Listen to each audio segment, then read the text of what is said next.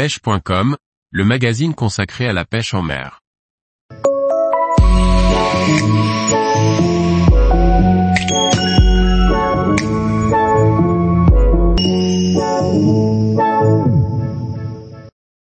Bien choisir son matériel pour pratiquer la pêche du tassergal en été. Par Antonin Perrotte Duclos. Le tassergal est un poisson très agressif que l'on retrouve en quantité en été. Il est également très combatif et nécessite d'être convenablement équipé pour pouvoir mener à bien des combats intenses.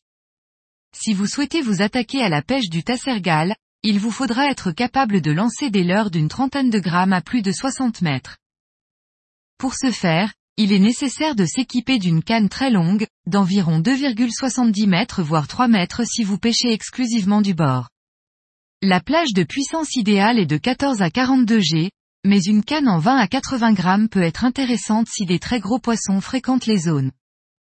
Le tassergal se sert de sa puissance brute pour effectuer des chandelles spectaculaires et se débarrasser du leurre. La canne devra faire office de ressort pour amortir les sauts et coups de tête.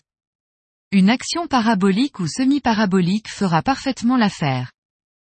Le moulinet que l'on utilise pour pêcher le tassergal doit impérativement être garni de tresses. Cette dernière permet d'augmenter considérablement les distances de lancer. Elle peut être de différents diamètres, en fonction de vos préférences, mais devra avoir une résistance minimum de 25 livres pour gérer les combats sportifs. Le bas de ligne, en revanche, est à choisir avec précaution. Trop épais et les poissons pourraient le voir, trop fin et il risque de casser ou d'être coupé pendant le combat.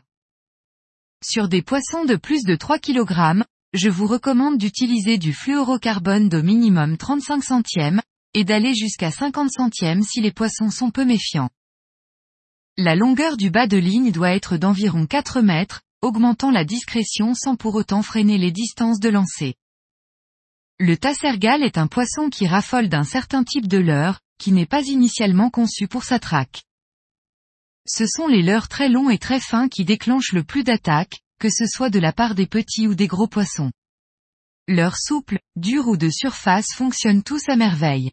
Du moment que la longueur dépasse les 15 cm, que l'épaisseur n'est pas plus importante que 5 cm et que le leurre est ramené très rapidement et de façon erratique, les tassergales se jetteront dessus.